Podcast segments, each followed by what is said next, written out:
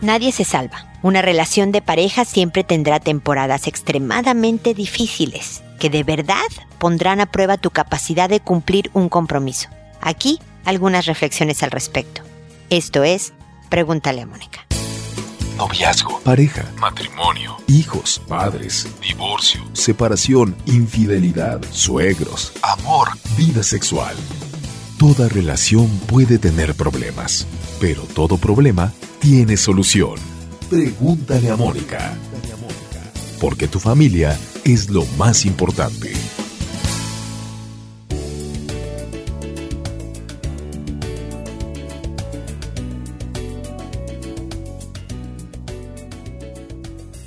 Bienvenidos amigos una vez más a Pregúntale a Mónica. Soy Mónica Bulnes de Lara, como siempre, ya lo saben, feliz de encontrarme con ustedes en este espacio que anduvo de vagaciones, así con G. porque estuve de vaga. La verdad es que hacía mucho tiempo que no me llevaba mi computadora eh, algún viaje y eh, me desconecté muy, muy a gusto, me hacía falta verdaderamente para recargar pilas y demás. Así que aquí estoy tratando de ponerme al día con ustedes. Estoy en deuda, por eso espero poder publicar antes de que termine esta semana tres episodios y tratar de em, reducir la diferencia en tiempos. Les agradezco su paciencia, les agradezco su comprensión y como siempre les recuerdo que las preguntas que me hagan no sean con fecha determinada. Es decir, no me digan, oye, el sábado quiero saber si le doy o no permiso a mi adolescente de ir a X o Z. Porque no llego al sábado, aunque sea lunes y sea el próximo sábado. O sea, me tardo entre tres semanas, un mes en, en, responder. Tienen que ser preguntas generales sobre educación de hijos, sobre relación de pareja, sobre comunicación con mis pares, sobre algún problema personal que yo tenga. Me explicó, o sea, algo mucho más filosófico, mucho más de fondo, más que hablar de un evento en específico porque no voy a llegar. Así que bueno, sin más preámbulos, vámonos al tema del día de hoy, que son los difíciles años de la relación de pareja, porque, como digo en la introducción, todos pasamos por etapas en donde verdaderamente se nos hace cuesta arriba mantener la relación, en donde podemos cuestionarnos verdaderamente queremos seguir cumpliendo con el compromiso que adquirimos hace mucho tiempo. Y ahí está la clave de todo el asunto, compromiso. La verdad es que ese es el significado propio de la palabra. No quiere decir, mira, yo voy a estar contigo mientras me caigas bien, porque la verdad es que al pasar de los años va a haber muchas etapas en donde tu pareja no solo no te caiga bien, sino que te caiga pésimo. No voy a estar contigo mientras no haya dificultades, porque todos sabemos que va a haber muchos días, muchos momentos de dificultades. No voy a estar contigo mientras no engordes, te quedes pelón, tengas mal aliento en las mañanas. No, o sea, esto son cosas de la vida. El compromiso significa, te doy mi palabra que voy a estar contigo, para bien o para mal, como dice en la ceremonia, ¿no? En la salud y en la enfermedad, en riqueza y en pobreza, hasta que la muerte nos separe. Incluso quienes no se han casado por un rito religioso en donde más o menos se digan estas mismas cosas. En nuestra promesa de amor, a lo mejor al irnos a vivir con alguien en momentos de linda pasión que después produjeron hijos y demás, decimos contigo para siempre. Y si yo me comprometo especialmente cuando lo hago ante el mundo, que es una ceremonia civil, una ceremonia religiosa, etc. Es decir, yo me paro enfrente de un lugar y les digo a los que mis más cercanos conocidos, amigos, parientes y demás, fíjense que es con este. Fíjense que es con esta, a la que le estoy diciendo que no hay nadie más que con él o con ella para siempre. Y aquí estoy, poniendo mi palabra en juego. Y ahí está lo difícil porque nuestra palabra debe de tener el peso suficiente como para que, a menos que haya golpes, que haya balazos, que haya narcotráfico, que haya palabras mayores, yo debo de ver la manera, y espero que el otro también, de superar los momentos en que me caes mal, en donde me aburro, en donde ya es rutina, en donde la verdad es que es como con las desgracias, ¿no? Que nos suceden en la vida. No sabemos de qué estamos hechos hasta que se nos pone a prueba. Y cuando tu relación de pareja está en una etapa difícil, es ahí donde vas a demostrar de qué estás hecho, de qué peso constituye el volumen de tu palabra y si de verdad lo vas a dar todo, lo que significa todo, toda proporción guardada, por favor, para volver a recuperar, que se puede, el encanto, la diversión, la cercanía, el amor de una relación. No es tarea fácil, pero de que se puede, se puede. Así que a echarle ganas, no nos queda de otra.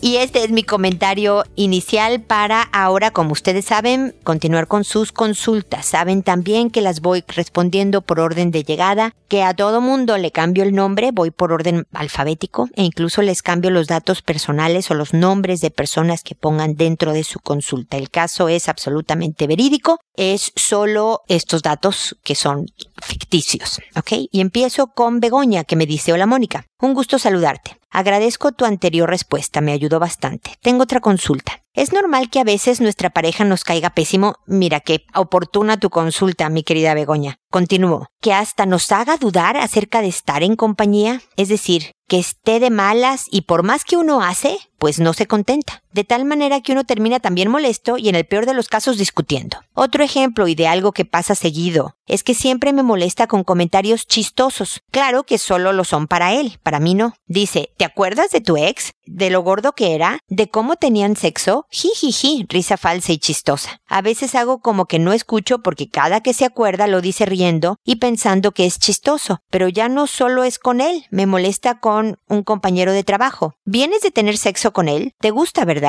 Y demás preguntas en cuestión de sexo. Mónica, ¿tendrás alguna estrategia para minimizar este comportamiento? Detesto esto. Y si lo hace en días que de verdad no ando de buenas y él me cae pésimo, es peor. Muchas gracias por tu, por tu respuesta. No, no fue muy pronta, mi querida Begoña. Que Dios te bendiga. Gracias, Begoña. Gracias por tu consulta, por escribirme. A ver, me dices que si es normal, como lo digo al principio, en la introducción del programa, es perfectamente normal. Que te caiga pésimo él, que tú le caigas pésimo a él es perfectamente normal. El hacer bromas pesadas, como dices tú, que solo le dan risa a él, es una especie de agresión pasiva. Y generalmente las hacen las personas, hombres y mujeres, porque de alguna manera obtienen algo al respecto.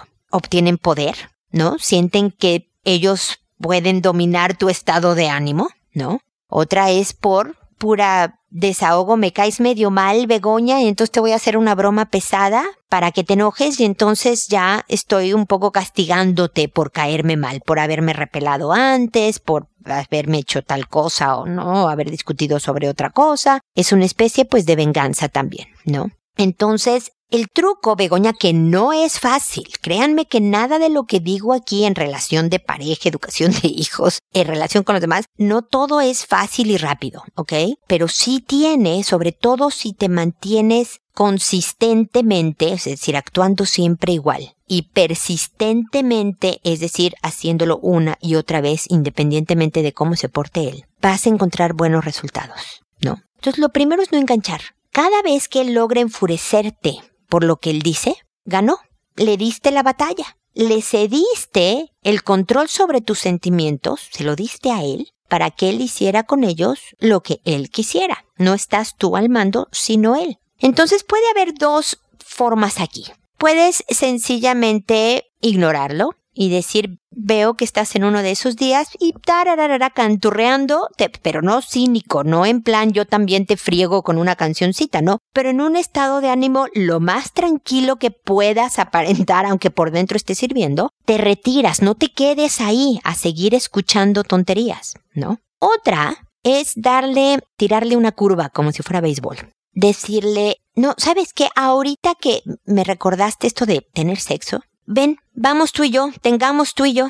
Deja tú lo que hacía con mi ex o con el de la oficina, es contigo, vámonos, te voy a hacer pedazos. Es decir, entre broma, coqueteo, diversión, chiste, toma sus comentarios, porque seguro él está bromeando, ¿no? Como eso, una broma, pero a beneficio de los dos, en donde verdaderamente se divierten los dos. Es difícil porque, como bien me dices, si ya te está cayendo mal, pues menos ganas tienes de ponerte cariñosa con él, Begoña. Pero de alguna manera es también darle a tu propio cerebro un shock. Es decir, ante un mensaje que tu cerebro lo está interpretando como negativo, como una agresión, tú le estás dando la señal a tu cerebro con tu conducta de que no es así. No es una agresión, aunque tú y yo sabemos que lo es, pero esta es una estrategia, ¿ok? Sino que es una invitación a acercarte a esta persona. Pueden pasar dos cosas. Que él se desconcierte horrible porque no esperaba esa respuesta de ti y diga, no, no, tú estás loca, eh, ah, ah", y se huya. O tome la palabra y pasen unos buenos minutos de diversión, lo cual va a ser muy bueno en cualquiera de las dos opciones. La primera, pues porque te lo quitaste de encima. La segunda es porque lo tienes encima y están trabajando en reconectar nuevamente, ¿no? Es decir, es una manera hay que buscar maneras de enseñarle al otro o a la otra, en su caso, cómo tratarte. Tú le estás enseñando a, a tu pareja, así no, así es como si quiero que me trates, ¿no? Cuando te retiras, porque no estás de humor, y le dices, ah, veo que estás en uno de esos días y te vas, le enseñas que no va a obtener tu atención cuando esté en ese modo. Cuando le dices, ah, es chiste, es broma, te me aviento, le estás enseñando, esta es el cariño que yo quiero, esta es la relación que yo estoy buscando construir y demás. En cualquier forma, Begoña, insisto, le estás enseñando cómo tratarte, pero tú al mando, tú en control, tú en poder, no cediéndole a él toda la, jurisdicción, no solo de tus emociones, sino de tus sentimientos, incluso de tus conductas. Tú mandas, tú delimitas, pero siempre en construcción de tu relación. Porque ahora tienen esta mala etapa y después van a discutir por otra y tengan un mal día. Y, pero cuando te acostumbras a que incluso en los malos días se dan su espacio o, no dices ciertas cosas que sabes que va a encender al otro peor, se vuelve un estilo de llevarse, el tratarse con más amabilidad incluso cuando se están cayendo mal. No sé si me explico. Si yo acostumbro en mi relación a gritar, ese es el modus operandi. Incluso, obviamente, cuando estamos de malas, es peor cuando estamos de malas. Pero si en mi relación se basa en amabilidades y en atenciones y demás, incluso cuando nos caemos mal, vamos a ser respetuosos. A lo mejor ignorándonos, a lo mejor sí contestando medio sangrón, ¿no? Porque se vale, no eres de hule, no eres persona. Pero sin llegar a verdaderamente hacer daño permanente a alguien. Así que ahí te lo dejo, mi querida Begoña. Ojalá te avientes al ruedo. Ojalá quieras la opción B, la de darle la vuelta en plan broma, en plan de, oye, ¿sabes que ahora que traes el tema colación, ¿por qué no? Y lo desconciertas pero además como que trabajan en la construcción de, de una reconexión buena en tu relación. Ojalá lo hagas, me cuentas, me cuentas, y bueno, sin detalles, para que sea todo espectador, para que sea para todo público, pero si alguna estrategia te funcionó, si de plano no lo quisiste hacer y cuál sería tu punto de vista con respecto a lo que te estoy diciendo, ¿ok? Así que ojalá me vuelvas a escribir. Luego está Camelia que me dice, hola, busqué en internet una explicación a lo que estoy pasando y vi que podía contactarme con usted. Por favor, quisiera una ayuda, guía o explicación a mi situación. Estoy muy preocupada porque el día de hoy la profesora de mi hija de 8 años me dijo que se besa con su compañerito como personas adultas. En este momento ella está en clase y mi esposo y yo hablaremos con ella sobre eso en su retorno, pero no sé cómo tratar ese tema. No tengo idea ni cómo empezar, por favor, una ayuda. Pues Camelia, como puedes observar, llegué impresionantemente tarde al retorno de tu hija del colegio para que tú y tu esposo pudieran hablar con ella. Como decía yo al principio, me ayuda muchísimo y ahora te voy a hacer comentarios sobre el manejo de temas de sexualidad con los hijos. Y además te aviso que hay, pues como podrás ver en, en mi página, muchísimos programas, ya llevo más de 850 en casi 11 años de trabajo, así que hay, en cada uno voy hablando sobre relación de pareja, sobre educación de hijos, sobre desarrollo personal, relaciones interpersonales y demás. Así que te sugeriría que poco a poco los oyeras todos para irte empapando como si fuera una especie de curso online sobre educación de hijos y otros temas. Poco a poco. Tienes la ventaja de que si bajas cada episodio a tu computadora y luego lo subes a tu celular, puedes escucharlo cuando y donde quieras sin hacer uso de Internet en tu celular, de tus datos en tu celular. Puedes también bajarte una aplicación de podcasts, suscribirte a Pregúntale a Mónica, no tiene ningún costo esta suscripción y cada vez que salga un episodio nuevo, pues la aplicación te lo va a ir descargando. Si no me equivoco ahí si haces uso de tus datos, pero eso ya es opción personal. Entremos en el tema. A ver, hay todo tipo de hijos, ¿no? Hay unos que nacen como que con poco interés de novios y novias, nos quiere decir nada más que realmente con tener amigos, con tener amigas, la vida va pasando y están contentos. Que tienen, no sé, el primer novio a los 21, ¿no? O a los 18 tuvo la primer novia, así. Y hay otros que tienen corazón de condominio, que tienen un amor en cada puerto, que se enamoraron desde los siete años, que es un problema tenerlos bajo control con respecto a la parte relaciones de pareja, porque como es el caso de tu hija, pues está muy pequeñita. Pero el tema con la sexualidad es la conversación. No castigar, no armar escándalo, no, sino el que tu hija sienta que con ustedes pueden hablar. Contigo puede hablar, además de temas de mujer a mujer, ¿no? Porque tú vas a ser su principal modelo de figura femenina, la más cercana y la más cotidiana que tiene. La primer relación de pareja que está observando es la tuya y la de tu marido. Entonces también de ahí está tomando apuntes. Y entonces él ya llegó el, aquel día en que tuvieron que hablar con ella y no sé cómo lo manejaron, no importa. Independientemente de que la hayan castigado o no, hablaron bien o no, la niña juró que no era cierto, lo que sea, es bien importante que busques oportunidades para hablar con temas de este tipo. A ver si te, si este amiguito te gusta, número uno, el colegio no es lugar.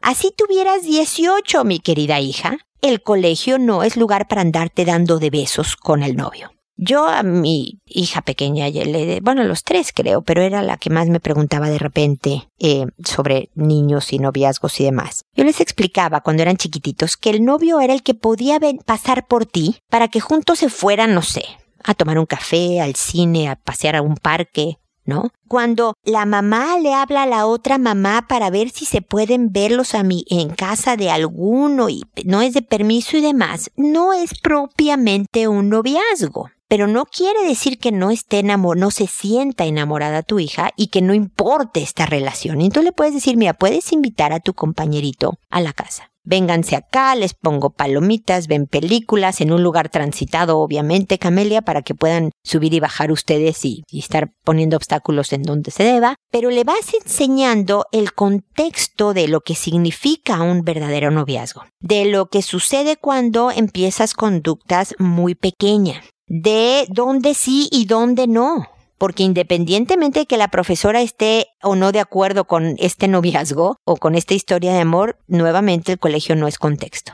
Pero no tiene que ser un gran sermón, sino en muchas pláticas, en caminatas. Siempre sugiero que se salgan a, a, caminar con sus hijos en temas drásticos porque siempre abre canales de comunicación. A veces los dos juntos, a veces solo tu esposo, a veces solo tú. De tal forma que le estés ayudando a ir conociendo el mundo de las relaciones de pareja e ir aprendiendo sobre afectividad, sobre sexualidad y sobre todo este tema que quien debe darle los valores y el contexto necesario son especialmente sus papás más que ningún otro lado. Espero haberte dado por lo menos los preámbulos, Camelia. Cualquier otro detalle que quieras saber más a profundidad, si me quieres contar cómo te fue en aquella conversación, en qué están y todo esto, para yo profundizar, ya no me voy a tardar tanto porque ya regresé de mis vacaciones, entonces ya voy a estar publicando programas semanalmente y por lo tanto voy a responder más rápidamente, ¿ok? Así que espero que sigamos en contacto. Luego está Débora que me dice buenas tardes, me recomendaron tu página. Estoy muy angustiada. Ayer mi esposo sorprendió a mi hijo de 13 tocando los genitales de mi hija de 5. No es la primera vez que lo hace, viene haciéndolo desde hace aproximadamente 6 meses.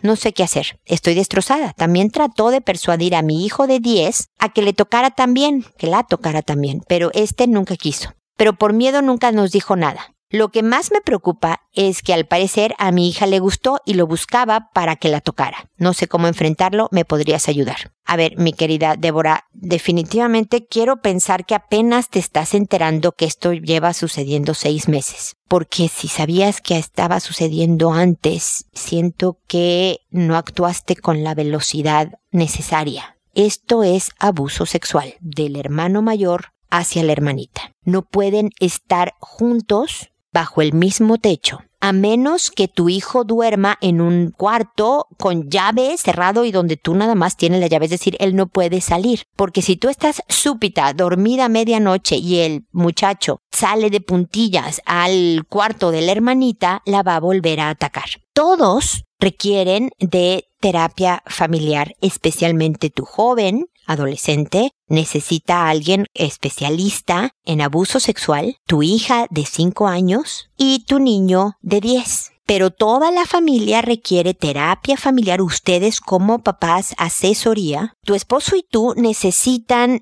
la asesoría del especialista para el manejo en casa de todo esto. Tu hijo no puede estar solo con niños menores. Deja tú su hermanita. No sabemos si ha atacado primitas o, no niños del kinder de su escuela no no tengo idea qué esté pasando acá Débora pero yo sé me puedo imaginar el tremendo dolor que está sintiendo el tremendo susto enojo frustración tristeza lo lamento muchísimo porque los quieres a los tres estoy segura pero hay que tomar acción por el bien de tu hijo de 13 y por supuesto por el de los otros dos la pequeña abusada y tu hijo de 10 años. Lo que vayas a hacer, por duro que sea, va a ser por el bien de los tres, aunque el de 13 no esté tan convencido. Pero lo importante es detener el abuso y darles a cada uno la ayuda que necesitan, Débora. Sé fuerte, puedes con esto. Reitérales a los tres tu cariño, diles a los tres que lo quieres muchísimo, pero habla con los tres de lo impresionantemente inapropiado de estas conductas. A tu hijita de cinco años le tienes que decir no. Esto no se hace con un hermano, no se hace con otro niño.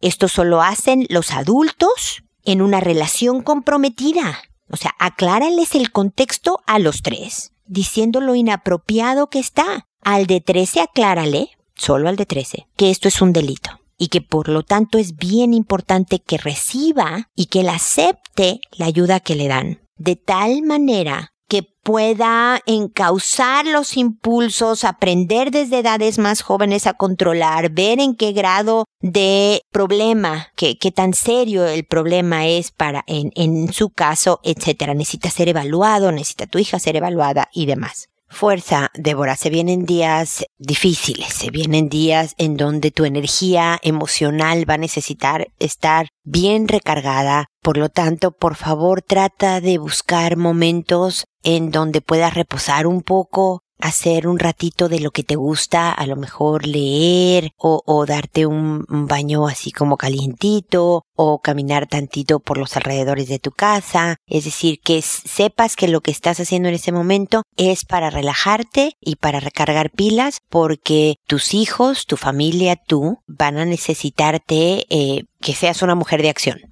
una mujer que haga lo que tiene que hacer, por difícil que sea, porque haciendo los pasos adecuados, Débora, las cosas se van a acomodar. Y de verdad, créemelo, vas a vivir una época más tranquila. No sé cuándo vaya a ser esto, pero hay que moverse. Si volteamos la cara y no hacemos nada, la cosa va a empeorar. Tu hijo, el de 13, va a eh, volverse un depredador que va a estar buscando niñitas para aprovecharse de ellas y tu hija, tu otro hijo van a ser pues más marcados aún. Entonces, fuerza, Débora, no estás sola, estoy también aquí contigo para acompañarte en lo que puedas necesitar de desahogo, de ánimo, de ideas para caminar en este difícil proceso y espero que muy muy pronto todos estén mejor. Sigamos en contacto, por favor. Luego está Eladia que me dice mil gracias por estar aquí. No paro de oírte. Mi hija mayor de 20 años, Fabiola, es más bien dócil, buena comunicación, apapachada, generalmente acata normas, trabaja y estudia, sociable, buenas calificaciones. Hace dos años inició su carrera. Conoció a una chica que llamaré A. Al papá y a mí no nos gustó. Mala influencia mayor que ella. Fabiola cambió mucho su actitud. Mentía, terminó con el novio, se perdieron inclusive algunas joyas. A la empezó a seducir. Encontramos cartas y ropa de A que le daba como símbolo de cercanía. Por fortuna, A tuvo que viajar y todo volvió a la normalidad. Hablé con Fabiola, me dijo que no había nada, que solo era experimentar y ya. Fabiola inicia una relación con un chico. La vi muy ilusionada y de repente regresa A al cole y se convierte en su sombra. Fabiola miente sobre un paseo de fin de semana, se rompió la confianza. Ella programó para el próximo verano un viaje a la playa con amigas, consiguió vacaciones en el trabajo. Hace un mes terminó con el novio. Él, quien vino a verme, me contó que todo iba perfecto hasta que apareció A, que hacía de Fabiola una persona irreconocible, que A la hacía llorar,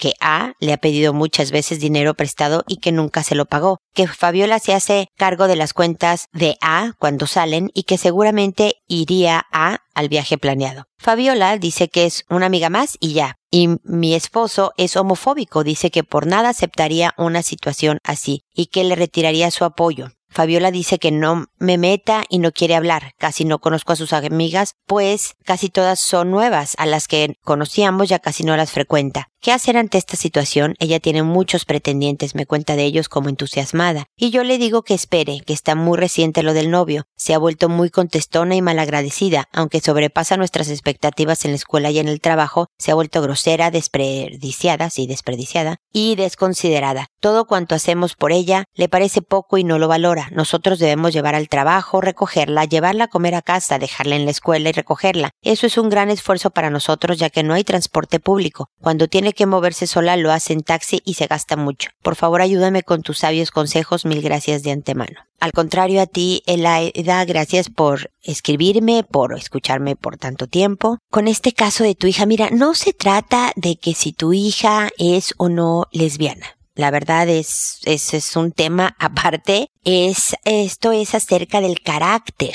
de, de la madera de tu hija de 20 años. Y al parecer ni siquiera es lesbiana, le gustan los hombres, sale con hombres, ha andado con hombres, pero tiene una amiga eh, sumamente posesiva sumamente controladora al parecer, sumamente aprovechada también esa A. Y Fabiola, se, se está dejando por razones que desconozco en este momento, porque pues no la conozco, no la he tratado, no, no nada, se está dejando manipular. Una de las cosas, Eladia, que podría ser un factor que influye en esta situación es que tu correo me sonó a que veías a Fabiola, una mujer de 20 años, repito, una mujer de 20 años, como una niñita en algún momento, tú sabes, tu correo fue un poco más largo, lo leí entero, pero lo tengo que editar por razones de practicidad en el programa, por estructura del programa. Decías mi Fabiola, ¿no? Y te entiendo. O sea, yo tengo tres que son mis hijos, ¿no? Y aunque tuvieran 82 años, que afortunadamente no los tienen porque entonces yo estaría muerta, eh, son tus bebés, ¿no? Uno ve a los hijos siempre como chicos. Pero una cosa es que los veas como esta cosita linda y ternurita y hay mi vida, mi hijito. Y otra cosa es que los trates así. Una manera de formar carácter, de fortalecer a tus hijos, sobre todo cuando llegan a la edad, a la, a la última etapa de la adolescencia, 19, y se convierten en jóvenes adultos 20, 21, etc., es haciéndolos responsables de su vida. Y hacerlos responsables de su vida consiste inclusive en a ver cómo vas y vienes.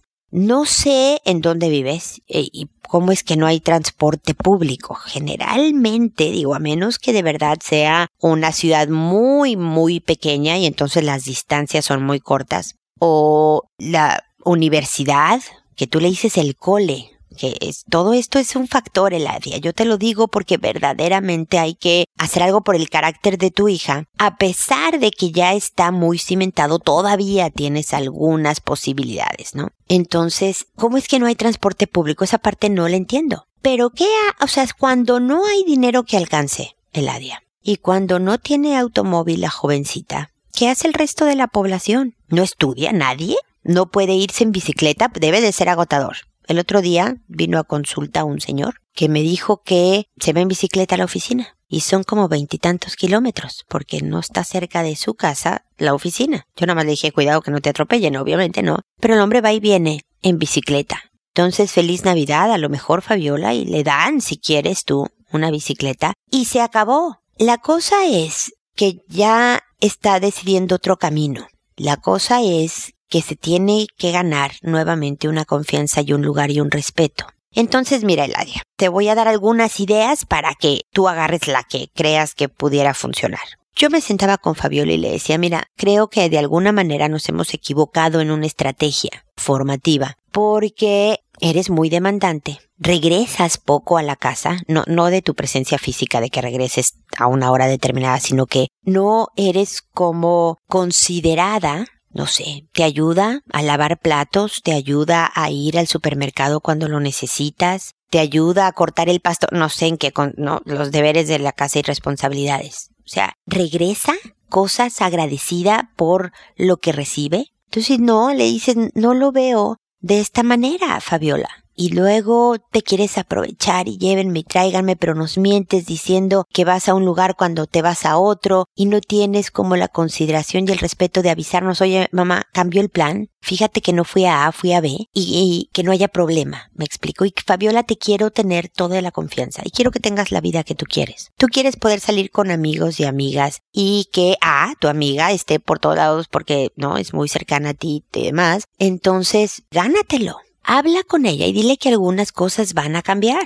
Entre ellas lo del transporte. Entre otras es que por qué Fabiola no invitas a A a que venga a comer a la casa el sábado. Es decir, Elaida, siempre lo digo, a tus amigos hay que tenerlos cerca, pero a tus enemigos más aún. Y no es porque A sea propiamente tu enemiga, pero es una niña que no les gusta y que podría ser utilidad tenerla y conocerla desde cerca para saber en qué están parados todos. ¿No? Es decir, haz una estrategia de reforzar tu relación con Fabiola, de hacerle ver que no hay problema con su amiga A, explícale a tu marido que aquí no hay, al parecer, homosexual, o sea, no sé si A sea homosexual, ¿no? Tampoco es un factor que esté influyendo en esta situación, no es la sexualidad el tema, es el carácter de Fabiola. Y esta estrategia, si quieres, Elaida, pon a tu marido a escuchar todo lo que estoy diciendo para que no te gastes tú repitiéndolo. Esta estrategia que estoy proponiendo es porque el carácter de Fabiola está tan debilitado, está tan vulnerable que es manipulable.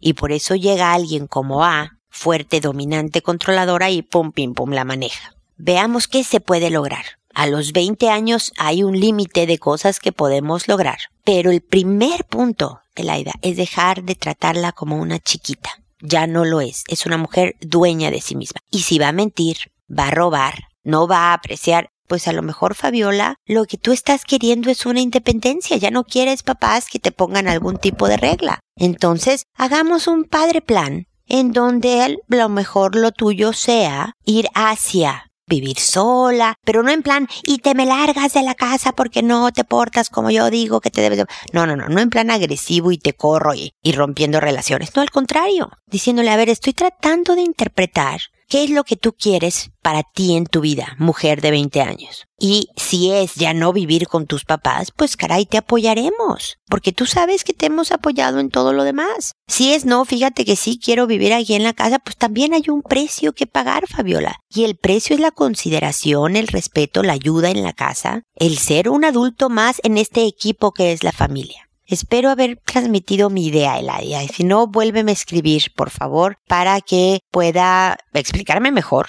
y además darte ideas de, de, cómo tratar de encauzar a este joven adulto que definitivamente está vulnerable. No solo con A, sino ante cualquier otro depredador. ¿Qué tal que este hubiera sido su novio? El controlador, el duro, el que la maneja y demás. Estaríamos en la misma situación de desventaja para Fabiola. Ella estaría en problemas. Y todo esto, Elaida, dile que lo haces porque la quieres y porque la tienes que estar, dejar, perdón, preparada para la vida real. Esta es la vida real, una en donde va a haber gente que se quiera aprovechar de ti. No menciones A cuando digas de eso. Y creo que si te seguimos apapachando, lo voy a decir en mexicano, ¿no? Y dándote y resolviéndote las cosas, mientras tú tomas y tomas y tomas, te estamos debilitando, te estamos haciendo un daño, Fabiola. Así que tú acuérdate, cuando yo te caiga pésimo, Fabiola, hijita, acuérdate que eso que estoy haciendo es porque verdaderamente estoy convencida de que es por tu bien, porque te quiero tanto. Le das un beso y dejas que le caigas mal por un rato, Elaida. Y ojalá sigamos en contacto.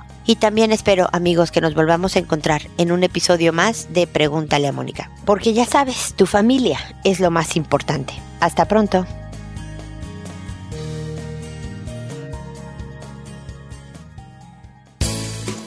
¿Problemas en tus relaciones? No te preocupes, manda tu caso, juntos encontraremos la solución. www.preguntaleamónica.com Recuerda que tu familia es lo más importante.